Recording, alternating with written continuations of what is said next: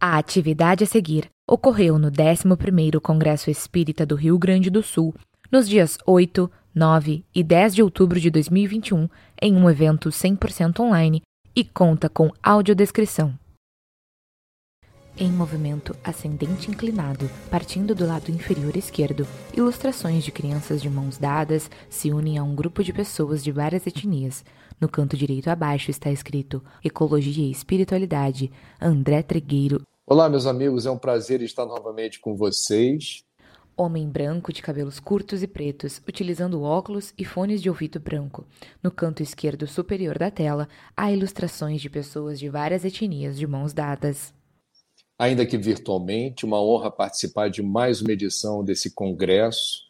Muitos amigos gaúchos e muita felicidade em abordar esse tema é, aqui com vocês, sendo o Rio Grande do Sul um lugar do Brasil protagonista em várias frentes de consciência, de trabalho, é, de questões acadêmicas, cursos pioneiros no trato dos assuntos ambientais.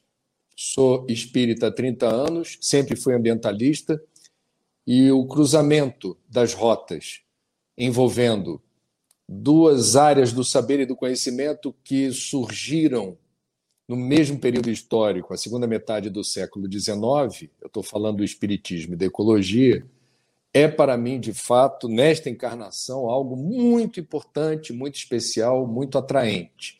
Eu vou fazer um breve resumo o que me parece importante destacar na abordagem do tema proposto para nós aqui hoje. Queria começar lembrando que toda a religião, toda a tradição espiritualista, ah, toda filosofia que busca respostas no transcendente, por definição, defendem a vida. A defesa da vida atravessa indistintamente todas as correntes religiosas e espiritualistas. Portanto, nós, em particular no Espiritismo, é, temos muita tranquilidade em defender a vida quando criticamos o suicídio, quando não entendemos o aborto ou a eutanásia como solução, como possível a resposta para um problema, e pela mesma lógica, usando a mesma régua de medida da valorização da vida, nós exaltamos a sustentabilidade como princípio. Sustentabilidade, leia-se uma relação equilibrada e harmoniosa com o planeta, que é a fonte da vida, e o planeta que precisa disponibilizar recursos para que o nosso projeto evolutivo se resolva bem. Ah, um outro aspecto que me parece importante, dentro do olhar espírita no universo ambiental, é que nós repetimos como um mantra que Jesus é o nosso modelo e guia. Para nós espírita, Jesus não é Deus, Jesus é o espírito mais evoluído do orbe e é o governador da Terra na obra referencial para nós, através da mediunidade exemplar de Francisco Cândido Xavier, o Espírito Emmanuel, no livro A Caminho da Luz, entra em detalhes, compartilha pormenores dessa uh, maneira com que Jesus assumiu a condição de governador da Terra, presidindo todos os fenômenos que resultaram na formação da nossa casa planetária. Portanto, há aproximadamente 5 bilhões de anos atrás, Jesus, já um espírito perfeito, crístico, organizou os trabalhos que levaram bilhões de anos para se resolver como nós hoje conhecemos essa morada. A consolidação dos gases da atmosfera, os fenômenos que resultaram na fertilidade do solo, a taxa de salinidade dos oceanos, tudo isso não veio pronto, tudo isso foram processos presididos por uma equipe de espíritos evoluídos, sob o comando de Jesus, que resultaram esses processos na nossa morada, destinada a abrigar múltiplos seres, diversas formas de vida, entre as quais nós. E num um detalhe importante que nós, embora sejamos nós humanos, o topo da cadeia evolutiva, dotados nós de intelecto superior, intuição, noção de Deus, nós que temos o pensamento abstrato, nós que temos a razão, é, nós nos equivocamos quando achamos que o planeta foi criado apenas e tão somente para nos servir. Na verdade, essa é uma questão mais complexa e que do século XIX para cá, da codificação para cá, nós é, somamos é, recursos a partir da ciência e da ética no entendimento de que se nós temos a pretensão de viver num mundo em paz, com saúde e longevidade, isso só é possível a partir da construção de uma relação harmoniosa e de equilíbrio com o meio que nos cerca. Então, não é possível imaginar que o planeta seja o nosso quintal ponto, o nosso supermercado ponto. Para nós sermos felizes, para nós realizarmos o projeto evolutivo, é importantíssimo que a gente se dê conta, quanto mais cedo melhor, que esse projeto só se resolverá bem se tivermos uma visão, eu diria, mais sábia de como precisamos mudar muita coisa nas relações estabelecidas com os reinos da natureza para que esse projeto evolutivo se resolva da melhor maneira possível. Vamos falar um pouquinho sobre isso também.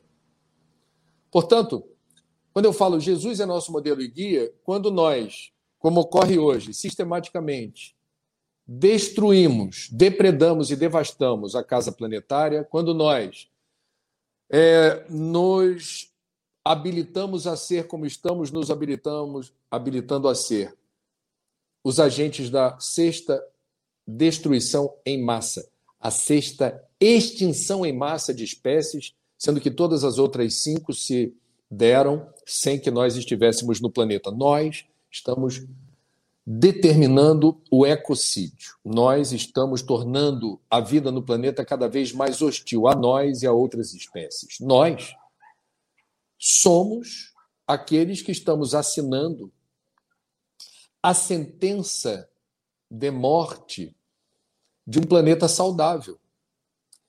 E isso traz implicações éticas para o cristão.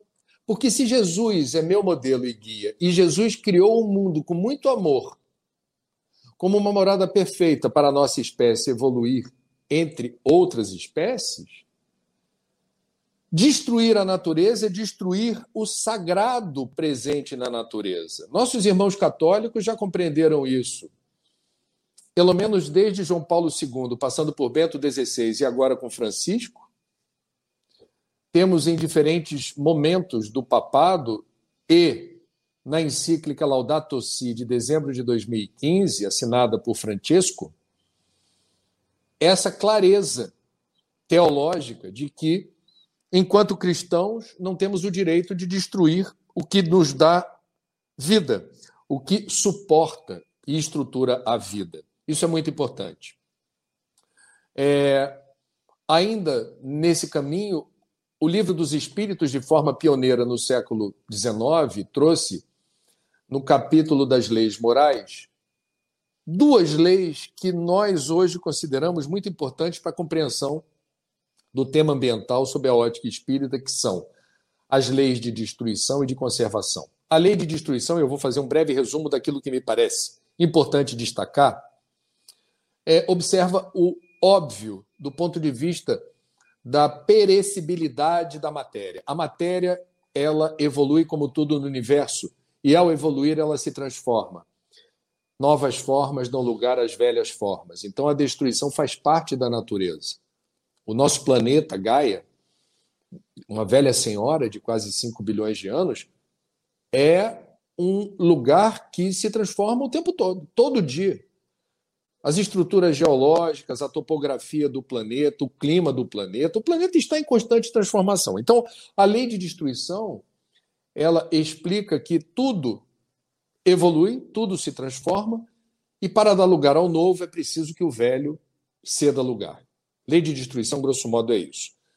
Ah, entretanto, não está na lei de destruição dos espíritas a destruição irracional, a destruição nada inteligente, a destruição imposta pela nossa espécie, sustentada na ignorância, na ganância, na cobiça, no desejo de enriquecer a qualquer custo no menor intervalo de tempo possível, essa destruição imposta pelo homem, transformando o clima, destruindo floresta, reinos vegetal e animal, emporcalhando o planeta com toda sorte de rejeitos e resíduos, é, os produtos químicos os agrotóxicos, os pesticidas, que nem sempre são aplicados com o devido cuidado e, por vezes, é, são banidos de boa parte dos países porque significam risco a outras espécies. No Brasil, por exemplo, há certos pesticidas que trazem componentes que são profundamente ameaçadores às abelhas, que são os maiores polinizadores que existem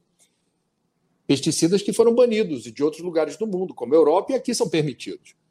É uma questão que ameaça a vida, e a vida é sagrada.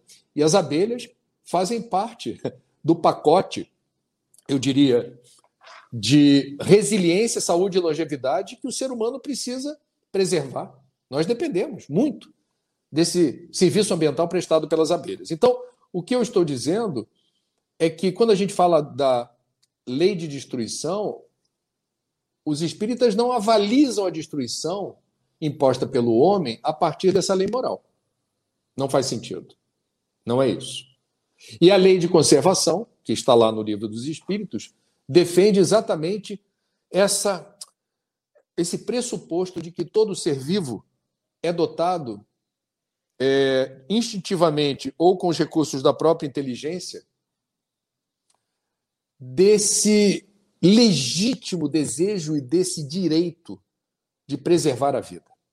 Nós estamos aqui para proteger, preservar, conservar a vida. Estamos nesse ano enfrentando a maior seca da história do Brasil. E essa seca não é por obra e graça de Deus. Nós espíritas prestamos muita atenção, e Kardec deixou isso como legado, na ciência. E existem inúmeras evidências de que nós estamos transformando o clima, mudando o ciclo hidrológico da chuva, estamos destruindo floresta, que produz também umidade que resulta em chuva, nós não estamos protegendo bacias hidrográficas, tudo isso combinado resulta em problemas. Problemas sanáveis, problemas evitáveis, se tivéssemos essa ética, esse, a ética do cuidado para com a nossa casa planetária. Ah, há um livro psicografado por Divaldo Pereira Franco, assinado por Joana de Ângeles, que eu adoro e gosto de citá-lo, chamado Após a Tempestade, do ano de 1974, que também traz um componente importante para nós espíritas compreendermos o meio ambiente como algo que extrapola o que é matéria densa. É, no capítulo que fala de lixo e psicosfera, Joana de Ângeles chama Jesus de o sublime ecólogo e repara que nós podemos todos os dias contribuir para o equilíbrio ou desequilíbrio do planeta, o equilíbrio ou desequilíbrio de nós mesmos, o equilíbrio ou desequilíbrio do coletivo, da comunidade em que estamos inseridos, a partir da nossa psicosfera. Isso é muito interessante.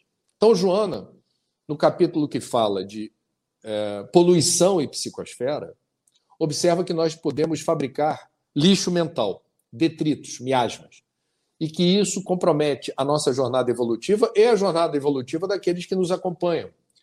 Portanto, a psicosfera é um campo eletromagnético que nos envolve e que é saturada a psicosfera da soma das nossas emoções, dos nossos pensamentos e todas as vidas pregressas, entre outras variáveis.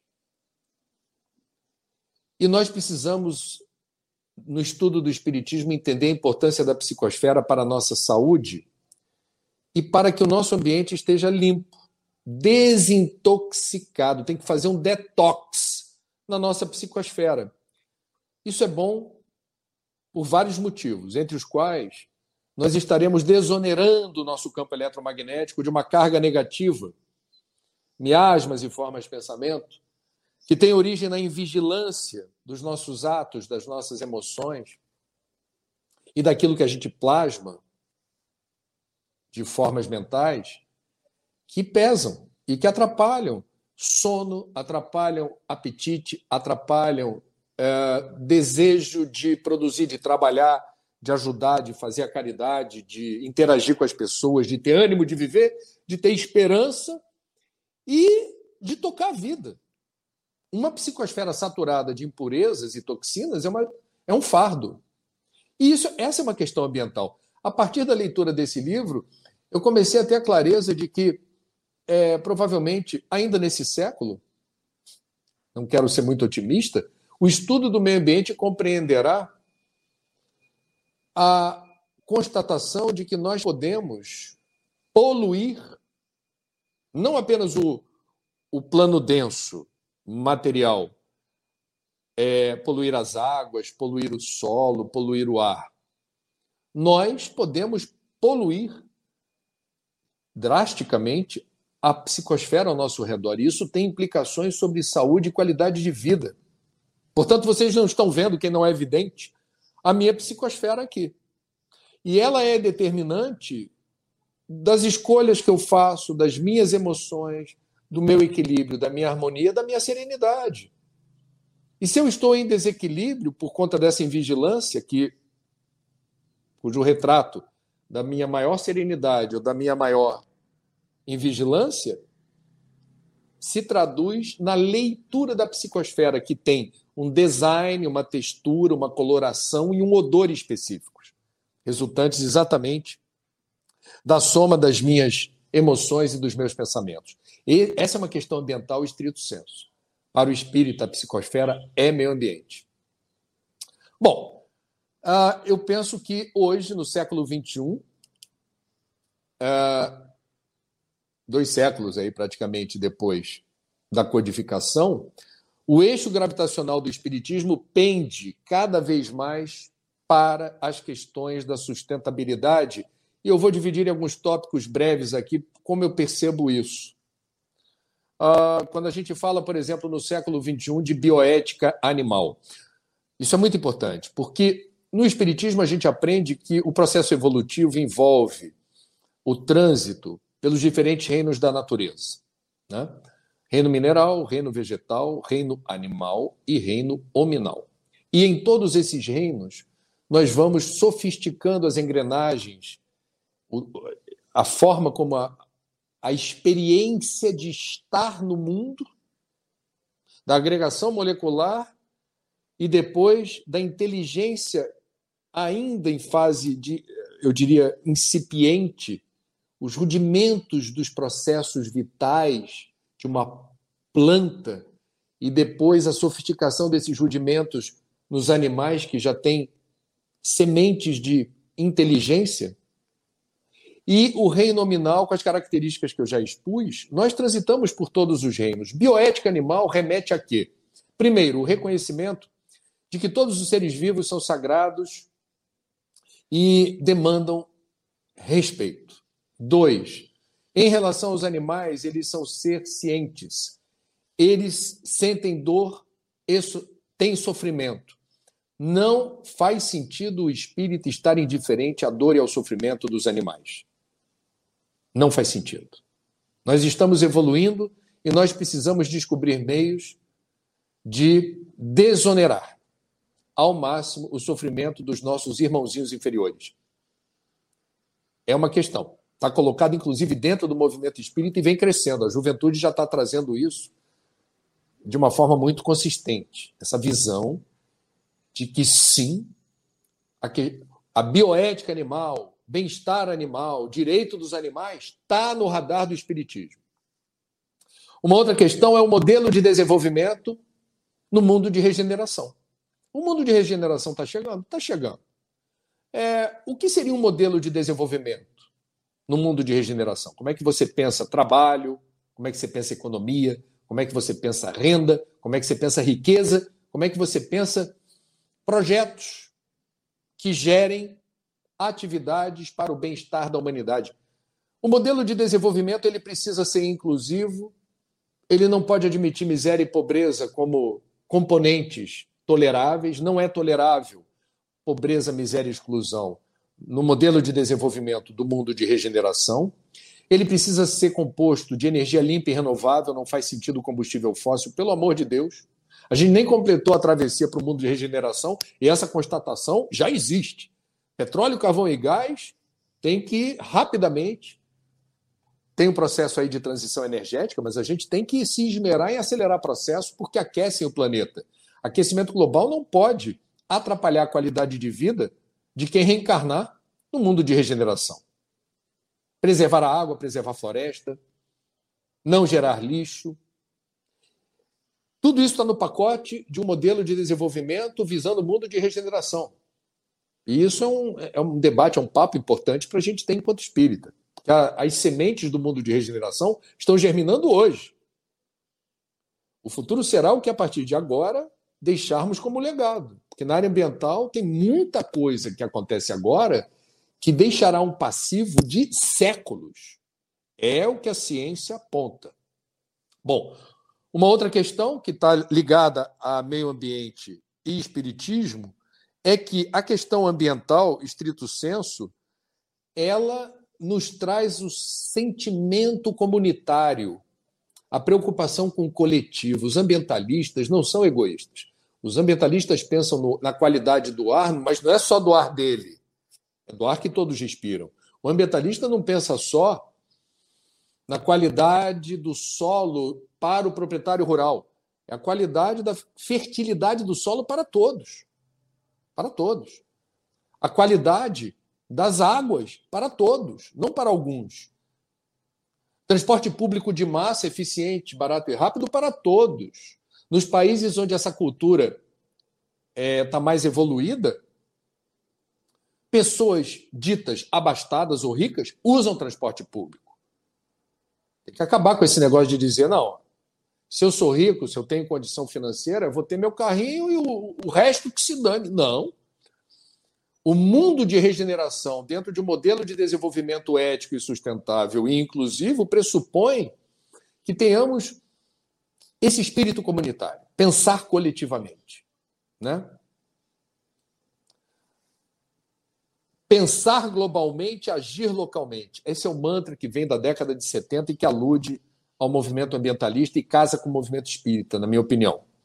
Uma outra questão fundamental é consumo consciente. Não é mais possível Inclusive, dentro da casa espírita, em palestras, em trabalho com mocidade, evangelização, a gente banalizar o consumismo. Quer dizer, o consumismo é o modus operandi do predador. O planeta é um só, os recursos são finitos, sabendo usar não vai faltar.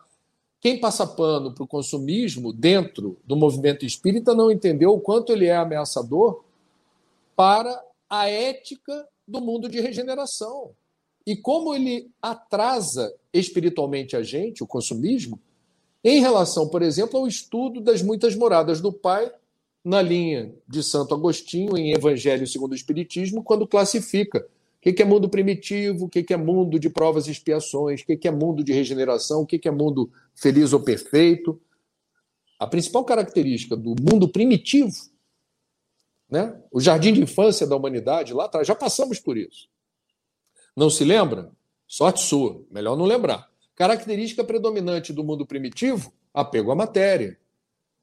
Por que, que embicado no mundo de regeneração, eu vou ficar preocupado com Black Friday? Por que, que às vésperas do mundo de regeneração, eu vou ficar preocupado com o Natal pagão repleto de presentes caros para todo mundo? Isso é Natal? Pode ser, para alguns pode ser. Agora, onde fica o aniversariante que vê ao mundo paupérrimo, veio ao mundo entre animais, olha a bioética animal, veio ao mundo no estábulo. Portanto, a reprodução do cenário do nascimento de Jesus, o presépio, é algo que a gente devia parar e pensar no aniversariante no sentido do Natal, que virou uma miscelânea cultural que bebe de várias fontes. Queria, para já chegarmos finalmente aqui, lembrar que a Casa Espírita, na minha opinião, deve ser uma propagadora de uma cultura sustentável. Isso na arquitetura da casa, né? É, coletor solar para aquecer a água se houver essa demanda, telhado verde ou telhado pintado de tinta branca reflexiva para não aquecer a casa espírita desnecessariamente demandando energia elétrica, coleta de água de chuva, não usar copinho de plástico para água fluidificada, pelo amor de Deus, isso não combina com mundo de regeneração. Você vai lá, assiste a palestra, toma passe e deixa de lembrança um copo plástico que não interessa nem para catador, que vai emporcalhar o planeta. É possível até que você reencarne e dê de cara com esse copinho por aí, não faz sentido? Que isso? Hashtag outra coisa, mudar a vibe, mudar o padrão, mudar a forma de fazer as coisas. A Casa Espírita, portanto, propagando o transporte solidário, carona solidária, bicicletário, é, bens móveis, equipamentos eficientes no consumo de energia, certificado, se tiver móvel de madeira, e por aí vai. Por último, mas não menos importante, queria deixar registrado aqui que nós temos a utopia da paz. Nós perseguimos a cultura de paz, a construção de uma cultura de paz. Isso também é comum a várias religiões. O Espiritismo também entende que nós devemos construir uma civilização pacífica. É, não é muito difícil compreender que a cultura de paz torna-se cada vez mais distante se a destruição a devastação e a depredação do meio ambiente se agravam, porque num cenário de escassez de recursos naturais fundamentais à vida, como água, nós vamos ver a disputa pelo recurso. A disputa nem sempre pacífica.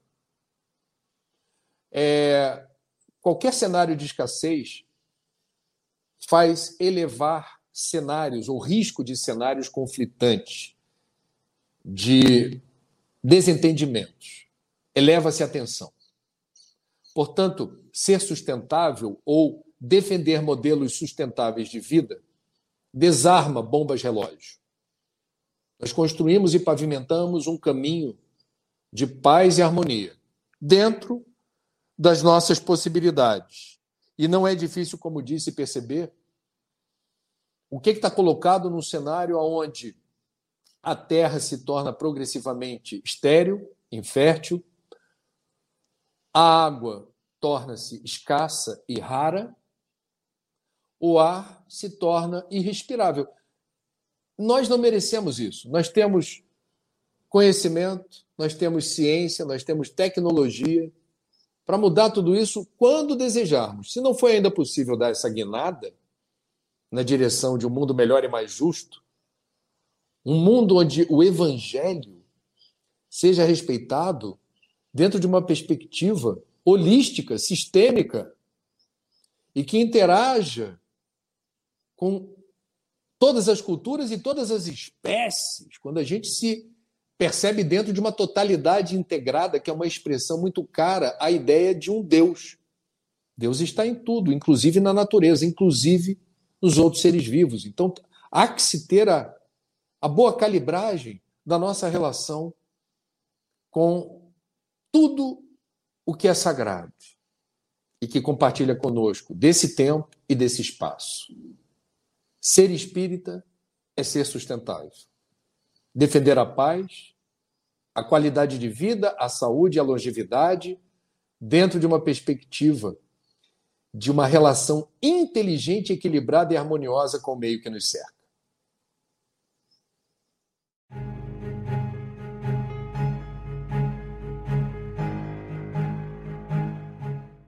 Meu nome é Letícia, sou da Casa Espírita Discípulos de Jesus aqui em Santa Maria, sou do GPJ e representante da UMI Santa Maria. Minha pergunta é: quais as consequências vibracionais decorrentes de como escolhemos usar o nosso tempo durante a pandemia? Bom, a pergunta é muito boa e ela vale para períodos com pandemia ou sem pandemia. A rigor, a lei de causa e efeito determina que a vibração emitida por nós em quaisquer circunstâncias resultarão em consequências positivas ou negativas para nós, dependendo exatamente da qualidade dessa vibração.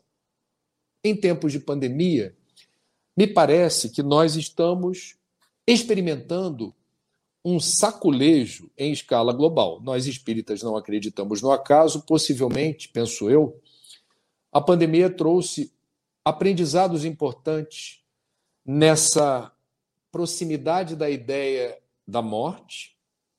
Isso ficou muito sensorial no mundo e particularmente no Brasil, onde nós, se me permitem, fracassamos fragorosamente, miseravelmente no enfrentamento da pandemia, por várias razões que não vêm ao caso. Então é um aprendizado o lidar com o risco de morte nesse nesse nível é a oportunidade de repensarmos a existência, posto que em vários momentos da pandemia observou-se o recesso, o, o, o isolamento social na medida do possível, a alteração das rotinas, de uma forma geral, e isso permitiu que a gente tivesse mais tempo para pensar na vida. Na vida que vínhamos levando, na vida que estamos agora experimentando e na vida que desejaremos uh, experimentar depois da pandemia. É curioso, mas nem todo mundo, na correria e na agitação das rotinas, conseguia pensar na própria existência. Seguia na vida, no melhor estilo, Zeca Pagodinho. Deixa a vida me levar, a vida leva eu, e para onde for tá bom. E, e, e a pandemia foi um freio de arrumação, em certo sentido. Creio que colocou em teste também as relações familiares, para o bem ou para o mal. Né? Nós ficamos mais dentro de casa e isso implicou numa, eu diria, proximidade que uh, em alguns lares foi muito interessante. Pais e mães ausentes ficaram mais próximos dos filhos. Temos uma geração de brasileirinhos e de seres humanos em outros países que, nesse até aqui, né, quase dois anos de pandemia, estão mais próximos do que se previa de pais ou responsáveis. Isso pode ser bom ou pode ser ruim, dependendo da qualidade da relação. Então, para nós, respondendo objetivamente a pergunta, importa, nesses momentos excepcionais, extraordinários, que a gente tem a sensação de estar vivendo a história, daqui a 100, 200 anos vão lembrar da pandemia dos anos 2020 2021. É, importa que a gente tenha resiliência psíquica e exercícios espirituais que reforcem em nós a coragem de entender o que é a vida, o que é a dor e o sofrimento. Do ponto de vista espírita, a dor e o sofrimento não são contra nós. A dor e o sofrimento são convites à evolução. E a pandemia nos trouxe vários convites à evolução. Então, a vibração que precisa emanar de nós é dessa resignação positiva. Preferia não estar vivendo isso. Posto que estou imerso nisso, o que me cabe fazer? Para onde aponta a minha bússola? E os espíritas sabem para que lado devemos seguir, porque nunca foi tão importante o exercício da caridade. Nunca tantos brasileiros se viram numa situação difícil. Voltamos a aparecer no ranking da fome das Nações Unidas, insegurança alimentar, milhões de desempregados, desalentados. Então, se fora da caridade não há salvação, o Brasil se transformou para o espírita num lugar perfeito para a gente praticar o que diz acreditar. Jovem, branca, de óculos, cabelos longos e pretos, usando camisa preta e fone de ouvido branco. Mesmo no século XXI, onde a gente pode ver a nossa evolução, ainda existem pessoas que agem sem empatia, umas com as outras. Podemos ver nesse momento de pandemia como ensinamos colocar a empatia em prática e como podemos colocá-la em prática mesmo quando a gente está longe fisicamente? Bom, quem reencarna na Terra já nasceu com déficit de empatia. Todos nós temos algo a aprender num planeta de provas e expiações que a Terra ainda é. Falta de empatia é algo que todos nós, em certa medida, eu estou colocando a empatia numa elasticidade semântica. Falta de empatia também, a meu ver, diz respeito à falta de compaixão ou falta de misericórdia. Né? É alguma, alguma dose de desamor. Né? Todos nós estamos num degrau evolutivo em que ainda temos a necessidade de aprender a importância dessas coisas. É, a pandemia pode oferecer oportunidades, e eu acho que ela ofereceu, para que a gente desenvolva a empatia. Entretanto, não significa que todos ouviram o chamado. Não sou daqueles que acreditam que a pandemia vai transformar totalmente a humanidade. Não creio mesmo nisso. Acho que muitos de nós estamos aprendendo algo de muito valioso para o resto dessa encarnação. Mas não acredito, não sinto, não vejo isso como é, universalmente aceito. Não estou testemunhando uma mudança em escala da humanidade toda, mas não estou mesmo. É, como praticar a empatia à distância? Ué. Quando você, por exemplo, organiza uma. E vimos isso durante a pandemia é, lives de artistas, ou no campo da música, do teatro, enfim, é, redes que se comunicam e interagem em prol de certos projetos assistenciais. Nós vimos o uso da internet é, consagrado exatamente ao auxílio a quem está em situações difíceis. Você não precisa estar do lado. Você pode arregimentar é, ajuda material, com transferência bancária, à distância. Você pode fazer, como vimos, palestras espíritas, rabinos, é, lideranças muçulmanas, lideranças budistas, judaicas. É, nós vimos diferentes tradições se manifestando através da internet e levando consolo coragem, alento, ânimo a quem estava se sentindo mal. É... As redes digitais foram amplificadas nas suas potencialidades durante a pandemia com o teleatendimento, os serviços de apoio psicológico, o serviço de é, apoio emocional e prevenção do suicídio, como o CVV, o Alcoólicos Anônimos, muita gente não sabe, tem a reunião presencial. E eles fizeram pela primeira vez na história do AA a migração para os serviços digitais. Então, é possível e aconteceu e está acontecendo a ajuda, o auxílio, a caridade na distância física, mas espiritualmente presente. O calor humano a gente sente sensorialmente quando dá um abraço, aperta a mão, dá um beijo. Isso é insubstituível. Nós somos seres sociais, a gente está morrendo de saudade uns dos outros nessa resolução física. Mas se isso não é possível, a gente não perde a vez, não. É possível levar empatia, solidariedade e amor de outras formas. Jovem branca de cabelos castanhos, batom vermelho e blusa verde. Oi, oi, eu sou a Luísa Sou jovem da Sociedade Espírita Círculo da Luz de Osório, CRE10, e a minha pergunta é: seguindo a caminhada da educação dos sentimentos, como podemos despertar para maior consciência ambiental utilizando o autoconhecimento? Muito bem, Osório, terra do vento, tem um parque eólico bonitão por lá. É... Quando a gente fala de autoconhecimento, a gente vai descobrir mais cedo ou mais tarde que nós somos feitos de pedacinhos de planeta. Do pó viestes para o pó voltareis não é uma retórica bíblica, é ciência, é física. Nós somos feitos de poeira cósmica, de pó de estrela. O fluido cósmico universal está aqui.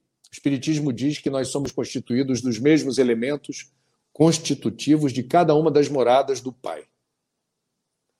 Ah, nós somos feitos de água na mesma proporção em que a água cobre a superfície do planeta. E nós somos feitos de água morna e salgada, que é a mesma resolução das águas dos oceanos primitivos. Nós vertemos lágrimas de alegria ou de tristeza que têm o sabor dos oceanos, e nós precisamos nos hidratar adequadamente. Do contrário, pereceremos. O que está fora está dentro. Se a gente polui a água, nós reduzimos as probabilidades de termos uma vida saudável. Precisamos de água limpa. Da mesma forma, quando a gente fala da terra, é, nós dependemos de minérios que estão presentes nos alimentos e que jazem nas profundezas do solo. Então, para termos saúde, vitalidade e vivermos muito na resolução material, nós precisamos de ferro, potássio, sódio, manganês, zinco. É uma tabela periódica de minérios que jazem nas profundezas do solo e que estão dentro da gente. Nós nos confundimos com o planeta também na sua resolução material. Portanto, se eu depredo o solo, se eu destruo a terra, eu pereço. Eu tenho menos chance de prosseguir com saúde e longevidade nesse plano. E da mesma forma, o ar. Né? O ar é fundamental para a nossa existência, não é nem para a saúde. O ar é o mais urgente, mais necessário elemento da natureza. Podemos passar vários dias sem comer, um número menor de dias sem ingerir líquidos, mas não podemos passar muito tempo sem respirar. Então, o ar é fundamental. É, na tradição milenar do, da Índia, do hinduísmo, fala-se em prana, o supremo nutriente que está presente na respiração que irriga chakras e meridianos. Então, nós nos confundimos com o planeta. O autoconhecimento nos precipita na direção do planeta. É, e quanto mais cedo a gente perceber isso, melhor. Não é possível ter um projeto de saúde, um projeto de civilização em harmonia, um projeto de esperança para a humanidade. O projeto humano só tem chance de dar certo nesse planeta se a gente mudar o paradigma, se a gente corrigir o rumo, se a gente fizer muita coisa diferente em relação a essa maneira de existirmos sem depredar, devastar, devastar e destruir a nossa casa planetária. Então, autoconhecimento é a chave para a gente perceber como o planeta está dentro de nós e como nós vibramos na frequência e na sintonia do planeta. Jovem branca de cabelos castanhos, longos e ondulados, usa blusa cinza. Bom, a minha pergunta é: o uso da sexualidade pode influenciar na psicosfera? Tudo influencia na psicosfera. Como disse, a psicosfera é um campo eletromagnético saturado das nossas emoções, dos nossos pensamentos e de todas as nossas encarnações anteriores, é o extrato, tudo que nós somos, sentimos e pensamos. E quando a gente fala de sexualidade, vamos falar aqui, quer dizer, a energia sexual, as forças sexuais da alma são é, é, é uma, uma energia vital. Porque quando a gente fala dessas forças sexuais, da libido, é a força criativa, é a, é a pulsão pela vida. Então, é, pode seguir por aí essa força, na direção dessa energia criativa e transformadora, e ela pode seguir na direção dessa relação íntima, onde há uma profunda troca de energias, aonde nós podemos dizer somos brindados com uma experiência existencial que nos aproxima de Deus. O prazer sexual tem essa essa projeção do espírito no êxtase, né, que é divino. podemos desperdiçar essa energia quando banalizamos o sexo e transformamos o nosso aparelho genésico apenas numa máquina de prazer.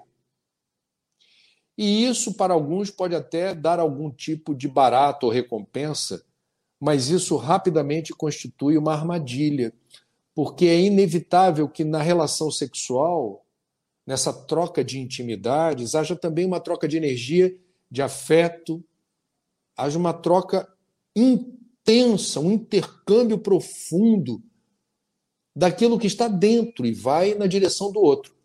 Quando isso é desimportante ou considerado desimportante para alguém, e a gente estabelece uma rotina de buscar o prazer pelo prazer, de forma mecânica, como se fôssemos uma máquina apenas, a frustração é imensa. E isso causa frustração e, e eu diria a sensação de vazio. Porque o melhor do sexo é a troca amorosa.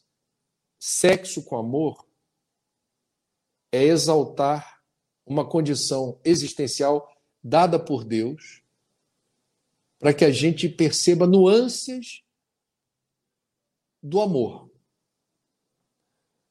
É, portanto, a psicosfera da gente, ela pode estar impregnada dessa energia exaltada com o amor, e a psicosfera da gente pode estar acabrunhada, pode estar um tanto sombria pela banalização dessa energia no dia a dia. Depende de nós, através do livre-arbítrio, selecionarmos os momentos, os parceiros, as parceiras em que esse, essa troca terá lugar.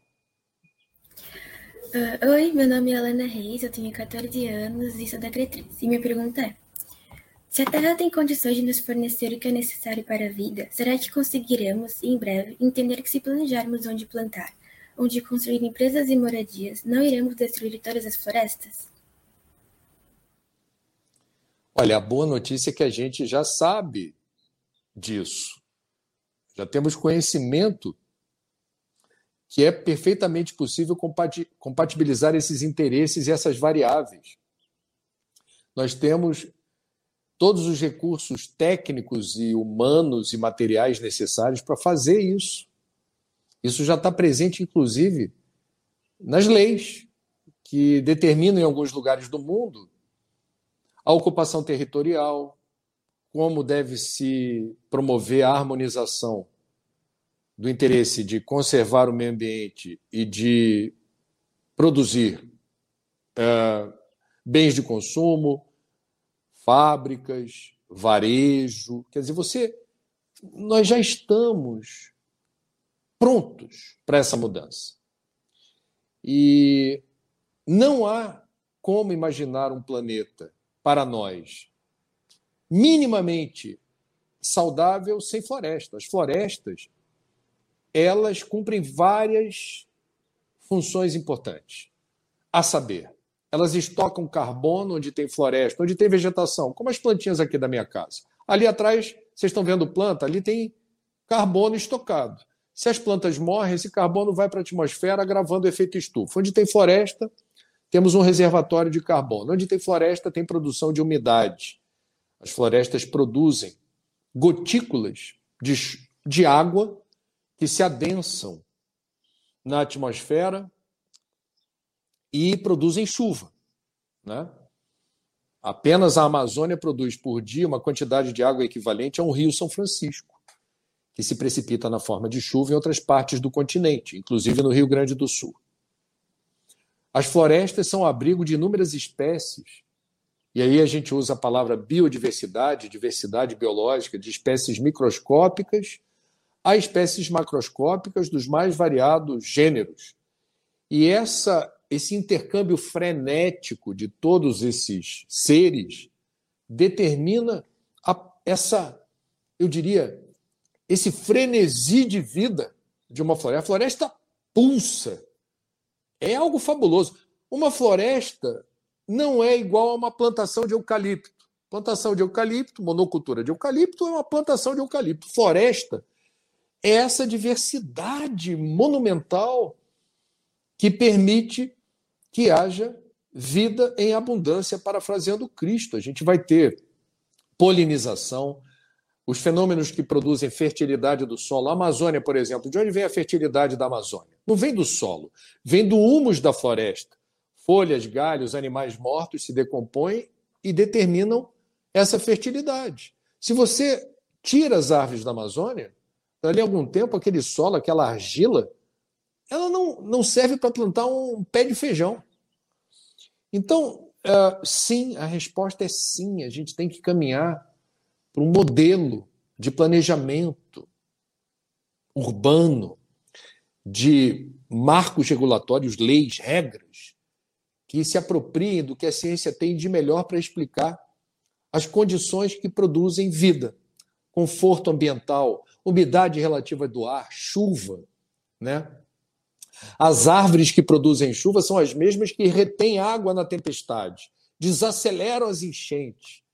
Então, nas cidades, as árvores são fundamentais para a contenção das encostas, o enraizamento, né, o sistema radicular das árvores fazem a contenção das encostas que, do contrário, poderiam desmoronar com muita facilidade. Temos inúmeros serviços ambientais e todos eles são divinos, são de Deus. Isso daí tudo. Se Jesus é nosso modelo e guia, quem destrói o meio ambiente está destruindo uma obra capitaneada por Jesus. A gente precisa entender o lugar das coisas. Equilíbrio, serenidade, usar o que nós temos de melhor, que é o intelecto superior, não para destruir, mas para fomentar a vida. Eu queria agradecer o convite, a oportunidade de estar virtualmente próximo de vocês, mais uma vez, dos meus amigos gaúchos através desse congresso. É, quero dizer que estamos juntos, enfrentando, se Deus quiser, Deus queira, os momentos derradeiros dessa pandemia Deus queira também que tenhamos aprendido algo de bom e de útil em função de tantos desencarnes em nosso país por conta da pandemia e outros fatores associados a ela, e que possamos valorizar cada vez mais a oportunidade abençoada de estarmos aqui como multiplicadores de informações e principalmente atitudes que protegem a vida. Proteger a vida, que é sagrada. A vida é a nossa maior prioridade. E a vida em abundância preconizada pelo Cristo, remetendo exatamente a essa, eu diria, percepção da resolução espiritual da existência. Quando a gente fala de meio ambiente, a gente também está falando de vida em abundância, a compreensão de que toda a nossa utopia de viver num mundo em paz, um mundo em equilíbrio, um mundo onde não haja fome, miséria, pobreza, um mundo onde não haja uma elite abastada, distante da realidade sensorial do mundo onde o espírito comunitário precisa ter lugar, tudo isso passa por um entendimento do que seja o planeta, a nossa casa no universo, da ética existencial de cuidar dessa casa planetária e da urgência de fazê-lo agora. Não deixa para outra vida, não deixe que seus filhos e netos assumam essa esse trabalho. Todos nós que estamos recebendo a informação sobre essa crise ambiental, a maior da história da humanidade, temos, eu diria, o dever moral de perceber o que está ao nosso alcance para virar esse jogo. Temos tudo, tudo à mão para fazer o melhor que possamos na direção de um mundo melhor e mais justo, que é um mundo sustentável. Não é possível pensar no mundo de regeneração, não é possível, que não seja também sustentável.